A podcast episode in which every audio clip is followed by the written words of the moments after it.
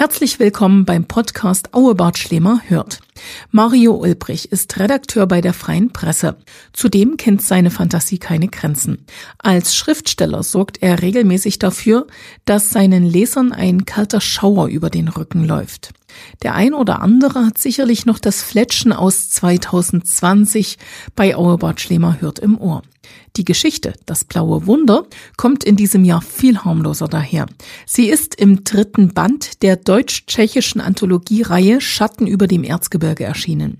Vielleicht erinnert die Geschichte den ein oder anderen an Mario Ulbrichs Polizeirevier Tiefost. Denn Polizeimeister Kevin Kowalek ist diesmal auf der Suche nach einem großen Fall. Das blaue Wunder. Polizeimeister Kevin Kowalek brauchte einen großen Fall. Er brauchte ihn wie die Luft zum Atmen, ein Bier am Abend und ein neues Ladekabel für sein Handy. Sogar dringender. Ohne einen Kriminalfall, mit dem er auf sich aufmerksam machen konnte, würden ihn seine Kollegen nie für voll nehmen. Es sei denn, er übertrieb es mit dem Abendbier. Als Kowalek vor einigen Wochen ins große Polizeirevier nach Aue versetzt worden war, hatte er geglaubt, dass seine Karriere auf Touren kommen würde, wie ein aufgebohrter Mittelklassewagen, unter dessen Motorhaube sich der Geist von Enzo Ferrari eingenistet hatte. Das Gegenteil war eingetreten. Niemand hier beachtete ihn, solange es nicht darum ging, die ungeliebte Nachtstreife zu besetzen. Kowaleks langjähriger Kollege, Polizeihauptmeister Dieter Unger, war in den Ruhestand getreten und mit dem Revier-Uldi hatte Kowalek nicht nur seinen Mentor, sondern auch seinen Partner verloren. Der Polizeiposten Johann Georgenstadt, wo sie ihre Schichten abgesessen hatten, war wie ein vergessenes Kastell am bröckelnden Rand des römischen Reichs gewesen. Er lag so weit draußen, dass es noch nicht einmal die neuen blauen Uniformen der sächsischen Polizei bis hierher geschafft hatten. Als Kowalek in Aue seinen Spind einräumte, trug er als einziger Polizist die alte grüne Uniform.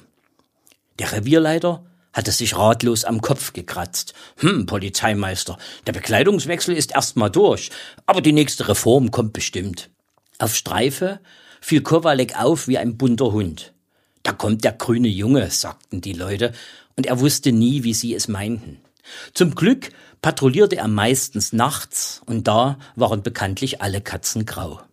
Heute war eine solche Nacht. Der Vollmond schimmerte kränklich über den beiden Flüssen, die sich im Zentrum der Kleinstadt trafen. Kowalek durchmaß Häuserschluchten und zählte Brücken.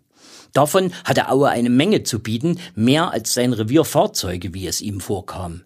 Jedenfalls hatte er wieder keins zugeteilt bekommen. Er war zu Fuß unterwegs, ohne Auto und ohne Partner. Kevin allein auf Wacht.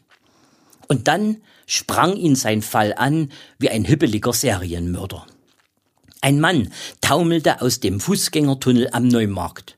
Eine in schwarz gekleidete Gestalt, die mit der Nacht verschmolz wie einer dieser Antifa-Ninjas, die nicht gut auf Polizisten zu sprechen waren. Um ein Haar hätte ihn Kowalek vorbeugend über den Haufen geschossen, aber sein Holster war wieder einmal nach hinten gerutscht und er griff daneben. Dann erkannte er den Mann. Es war der Zimmermann. Nicht Zimmermann, sondern der Zimmermann. Der Kerl lief immer in den Klamotten eines Wandertischlers durch die Stadt schwarze Korthose und Weste, helles Arbeitshemd. Ein breitkrempiger Hut, der auch einem Wildwest-Banditen gestanden hätte.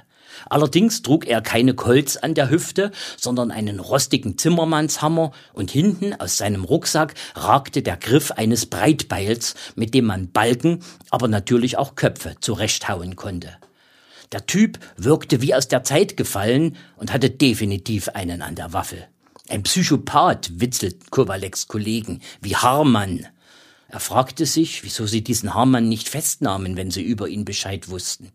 Du bist verhaftet, sagte er streng. In den Augen des Zimmermanns irrlichterte Bestürzung. Kowalek ergänzte, Angriff auf einen Polizeibeamten. Zeig mir mal deinen Ausweis. Gleich würde er erfahren, wie der Kerl richtig hieß. Vielleicht sogar Harman? Doch der Mann hatte keinen Ausweis. In seinen Taschen fanden sich nur eine zerdrückte Schachtel Zigaretten, etwas Kleingeld und ein kontaminiertes Taschentuch. Im Rucksack entdeckte Kowalek neben dem Breitbeil noch eine Bandhacke und einen Holzbohrer. Beides zweifelsohne gefährliche Waffen, wenn man damit umzugehen wusste. Monster, ächzte der Zimmermann. Das ist Beamtenbeleidigung. Blaues Monster. Seine Stimme klang nach verklebten Stimmbändern, die sich nach langer Zeit von der Rachenwand schälten. Mit blauem Monster konnte Kowalek nicht gemeint sein, denn er trug ja grün. Meinst du einen meiner Kollegen? Monster hinter mir, da. Der Zimmermann deutete in den Tunnel. Verstehe, du willst, dass ich da reingehe. Dann nimmst du eines deiner Peile. Wir, für wie blöd hältst du mich eigentlich? Kowalek überlegte, ob er Verstärkung rufen sollte, aber der Akku seines Handys war leer, weil das Ladekabel sich vor Tagen einen offenen Bruch zugezogen hatte. Der Zimmermann ließ nicht locker. In zerhackten Sätzen erklärte er Kowalek, dass das blaue Monster nicht im Tunnel war, sondern dahinter, weit dahinter. Durch den Tunnel verlief der Mulderadweg, der sich viele Kilometer am Ufer der Zwickauer Mulde entlang schlängelte bis nach Bockau und Sosa und immer weiter. Bockau, schnappte der Zimmermann, Monster. Allmählich glaubte Kowalek, dass der Mann es wirklich nicht auf ihn abgesehen hatte. Irgendetwas hatte er erlebt und das hatte ihm eine Scheißangst eingejagt. Dann erzähl mal, sagte er, aber hübsch langsam. Der Zimmermann war auf der Flucht vor einer Monsterkatze. Ein fettes Viech, mindestens von der Dimension des Comic-Katers Garfield. Der Mann war friedlich auf dem Mulderadweg gewandert und hatte gerade die heruntergekommenen Gebäude einer alten Fabrik passiert, als das Biest ihm vor die Füße gesprungen war. Es fauchte wie ein vom Fressrausch getriebener Tiger, machte einen Buckel und starrte den einsamen Wanderer an wie einen Snack, ein Fischbrötchen vielleicht. Vor allem aber, es war blau. Es gab keine blauen Katzen auf Erden. Also war er losgerannt wie der Teufel, wenn es Weihwasser regnet. Den ganzen Weg von Bockau bis Aue, wo er in Kowaleks Arme taumelte. Über den Zimmermann erzählte man sich, vor vielen Jahren sei er auf der Walz gewesen und von der Autobahn herunter nach Aue gekommen, um nach Arbeit zu fragen. Weil es keine gab, sei er dazu verdammt, so lange durch die Stadt zu irren, bis ihn einer mit einem Job erlöste.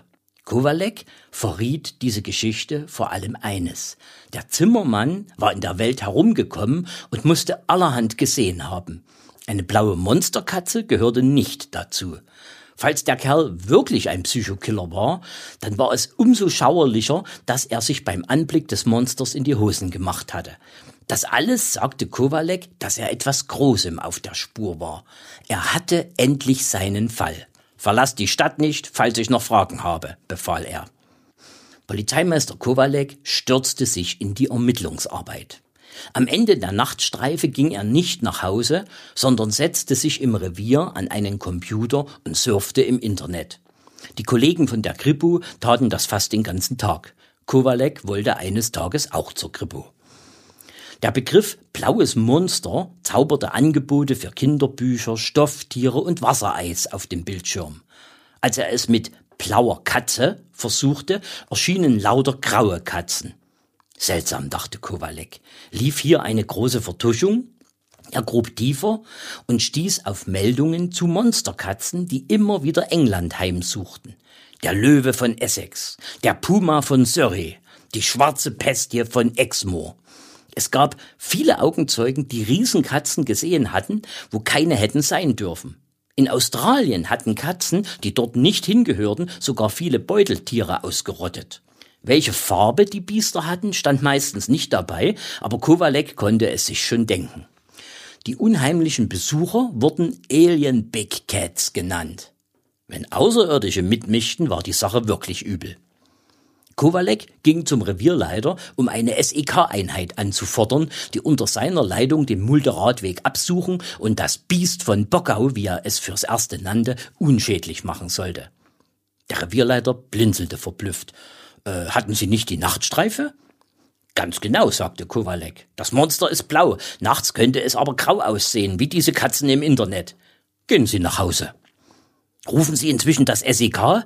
Ich denke nicht. Okay, wie wär's mit der Bereitschaftspolizei? Ich denke, Sie sollten ausschlafen, Polizeimeister.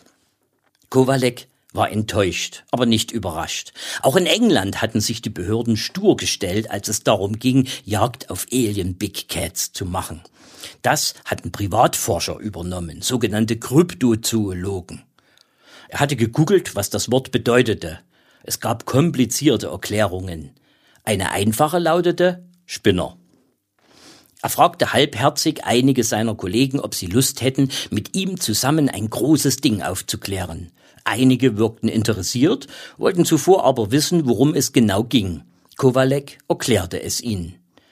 Besorg dir erstmal eine richtige Uniform, grüner Junge, erhielt er zur Antwort. Niemand wollte mit ihm da rausgehen. Er hatte keinen Partner und einen Kryptozoologen kannte er auch nicht. Aber er wusste, wo er einen Spinner fand.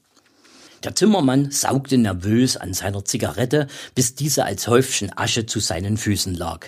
Er brabbelte Wortsalat, doch Kowalek verstand die Botschaft. Er wollte sich nicht noch einmal dem blauen Monster stellen. Musst du aber, sagte Kowalek, es dient deiner Rehabilitation. Er war sich nicht sicher, ob er das Wort richtig aussprach und der Zimmermann es kannte, aber es klang offiziell, staatlich, unausweichlich. Sonst muss ich deine Beile einziehen. Drohend griff er nach dem Rucksack des Mannes. Na gut, duschelte der, deine Verantwortung. Klar, geht alles auf meine Kappe. Einer muss diesen Fall ja lösen. Gemeinsam liefen sie auf dem Mulderadweg in Richtung Bockau. Das waren fast neun Kilometer, weshalb Kowalek überlegt hatte, ob er sein privates Fahrrad nehmen sollte. Aber da hätte er den Zimmermann hinten auf dem Gepäckträger platzieren müssen, was ziemlich lächerlich ausgesehen hätte. Ihm war nicht daran gelegen, lachhaft rüberzukommen.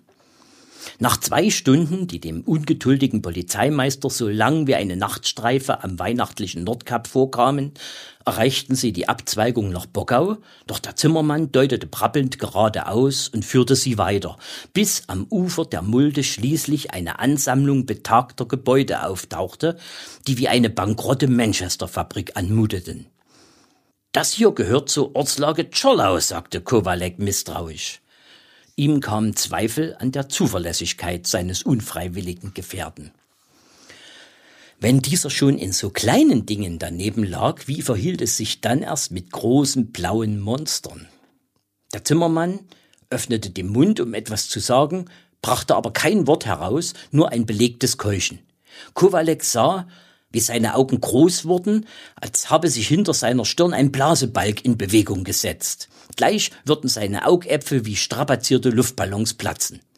Kowalek fuhr herum, um zu sehen, wo der Zimmermann hinstarrte, und da saß die Katze. Katze oder Kader, das war schwer zu entscheiden, jedenfalls kein Löwe oder Panther, wie es bei den Monsterkatzen in England vermutet wurde. Das Tier war von absolut durchschnittlicher Größe, aber wenigstens sah es blau aus. Ein Blau von so überirdischer Schönheit, dass es in den Augen wehtat. Ja, dachte Kowalek, Alien Big Cat. Er riss seine Dienstpistole aus dem Halfter. Diesmal griff er nur halb daneben. Er bekam die Waffe mit zwei Fingern zu fassen, aber das war zu wenig, um die 900 Gramm der mit 15 Patronen geladenen SFP-9 von Heckler und Koch zu halten.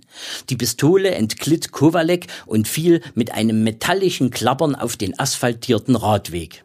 Die blaue Katze machte einen Buckel und schoss fauchend zwischen Kowaleks schon zur Kombathaltung gespreizten Beinen hindurch, genau auf den Zimmermann zu. Dieser hatte seinen Hammer vom Gürtel gerissen und hantierte an seinem halb herunterhängenden Rucksack, um an das Zimmermannsbeil zu gelangen. Zusammen mit seiner seltsamen Bekleidung ergab sich das Bild einer wild hampelnden Vogelscheuche. Die Katze miaute und schlug einen Haken in Richtung des Flusses. Kowalek hatte sich bereits nach seiner Pistole gebückt. Hinterher! Sie verfolgten das Tier bis ans Ufer, wo es vor dem Wasser zurückscheute. Der Zimmermann, der spürte, dass er diesmal die Oberhand gewann, warf sein Breitbeil und griff, noch ehe es einschlug, nach der Bandhacke. Die Katze wich aus, verlor jedoch die Nerven, als Kowalek herangehastet kam und die Dienstwaffe in Anschlag brachte. Das Tier sprang in die Mulde. Verfolgung fortsetzen, kommandierte der Polizeimeister. Die Bandhacke flog durch die Luft wie der Hammer eines nordischen Gottes und erzeugte beim Einschlag ins Wasser eine Fontäne. Hektisch paddelte die Katze aus der Reichweite der Gischtropfen. Sie kletterte an Land und rannte geduckt in Richtung der Fabrikgebäude davon. Der Zimmermann hätte sie mit seinem Hammer festnageln können, zögerte aber zu lange.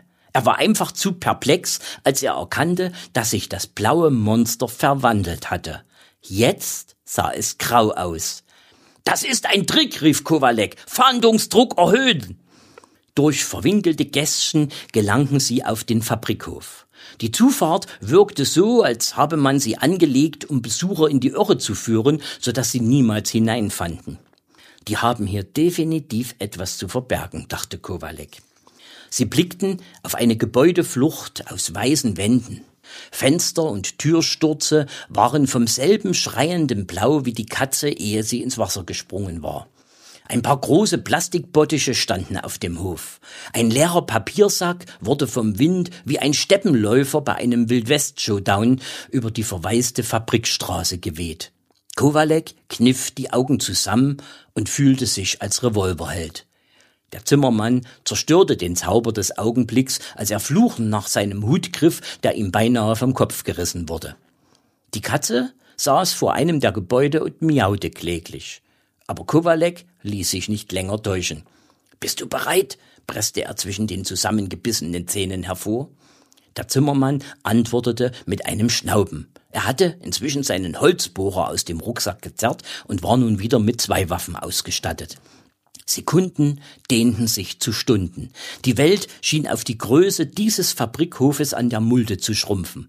Kowalek sah seine Polizeilaufbahn an sich vorüberziehen. Hier und heute gedachte er sie zu krönen. Was ist hier los? Die Stimme gehörte einem Mann mit wallendem weißem Haar und einem ebensolchen Kittel, der plötzlich hinter ihnen aufgetaucht war. Er wirkte gleichermaßen irritiert wie zornig. Still, sagte Kowalek, Sie behindern eine polizeiliche Ermittlung. Ich sehe nirgendwo Polizei, erwiderte der Weißhaarige. Kowalek zupfte an seinem Uniformkragen. Im selben Moment wurde ihm bewusst, dass er grün trug und der Mann keinen Grund hatte, ihm zu glauben. Sie wissen sicher, wo wir hier sind, sagte er, um Zeit zu gewinnen. Natürlich, in Schindlers Werk. Ich bin der Geschäftsführer. Noch nie gehört, brummte Kowalek. Das stimmte, doch er wollte mit seinem Einwand vor allem Zeit gewinnen, um die Alienkatze schnappen zu können. Sie ignorant. Schindlers Werk gehört zum Weltkulturerbe. Wir sind das älteste erhaltene Blaufarbenwerk der Welt. Kowalek hörte nur mit einem halben Ohr hin, denn plötzlich machte die Katze einen Satz und verschwand in dem Gebäude links von ihr. Er ließ den Geschäftsführer reden und spurtete hinterdrein. Düsternis empfing ihn. Er befand sich in einer Art prähistorischer Lagerhalle. Dielenbretter bogen sich unter seinen Polizeistiefeln, Balken ächzten wie Galeerensklaven. Es war gespenstisch. Etwas huschte durch sein Blickfeld. Kowalek schoss. Im aufblitzenden Mündungsfeuer glaubte er, die Katze zu erkennen, die hinter einem unförmigen Haufen verschwand. Instinktiv schnitt er ihr den Weg ab, indem er nicht um den Haufen herum, sondern mitten durch ihn hindurchlief. Es war, als würde er gegen eine Wand aus Mehl anrennen. Er atmete Staub und spuckte Pulver. Winzige Diamantsteine knirschten zwischen seinen Zähnen. Lassen Sie Lumpi in Ruhe. Der Weißhaarige war in die Halle getreten. Lumpi?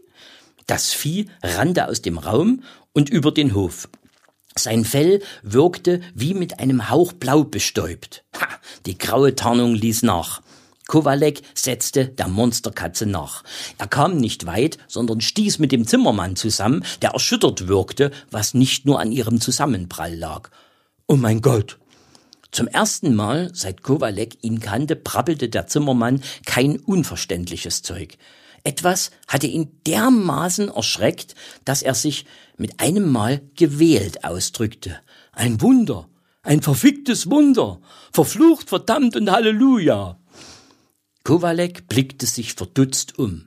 Als er nichts sah, außer dass die Katze entwischt war, blickte er an sich hinunter. Blau. Alles war blau. Er begriff, was der Zimmermann mit dem verfickten Wunder meinte. Seine grüne Uniform hatte sich blau verfärbt. Sie Unglücksmensch! Wutschnaubend erschien der Weißhaarige wieder auf dem Fabrikhof. Sie haben auf unsere Katze geschossen und sind durch unsere Wäscheblauvorräte gestolpert. Wäscheblau?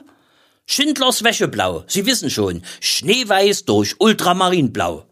Der Weißhaarige zitierte den Slogan, als erwarte er, dass jeder ihn kannte. Als weder der Zimmermann noch Kowalek Wiedererkennen signalisierten, raufte er sich die Haare. Banausen! In den nächsten Minuten erfuhren die verdutzten Kulturbarbaren, dass Schindlers Werk 370 Jahre alt war zunächst Kobalt und später Ultramarinblau hergestellt hatte. Heute produzierte die kleine Chemiefabrik verschiedene Farben, Klebstoffe und Reinigungsmittel. Das Wäscheblau ist noch immer unser bekanntestes Produkt. Der Geschäftsführer deutete auf Kowaleks bestäubte Uniform. Stecken Sie Ihre Sachen einfach in die Waschmaschine und die Kleidung wird so weiß wie frische Gardinen. Aber der Polizeimeister hatte nicht vor, seine Uniform jemals wieder zu waschen. Er fand, dass er der fechste Blauuniformierte war, der in Aue herumlief, in ganz Sachsen. Niemand würde es mehr wagen, ihn einen grünen Jungen zu nennen. Dafür genügte allein ein Blick in sein Gesicht. Wie lange konnte ein Mann eigentlich ohne Waschen auskommen? Diese Geschichte mag den Leser frei erfunden vorkommen, der Autor schwört jedoch, dass es den Haufen Ultramarinblau in Schindlers Werk wirklich gegeben hat. Er hat ihn selbst gesehen. Es handelte sich um mehrere Tonnen dieses Materials, übrig geblieben aus einem Ägyptenauftrag, der dem einstigen DDR-Betrieb durch die Wände geplatzt war. Seither lagert das Material als stille Reserve im Werk.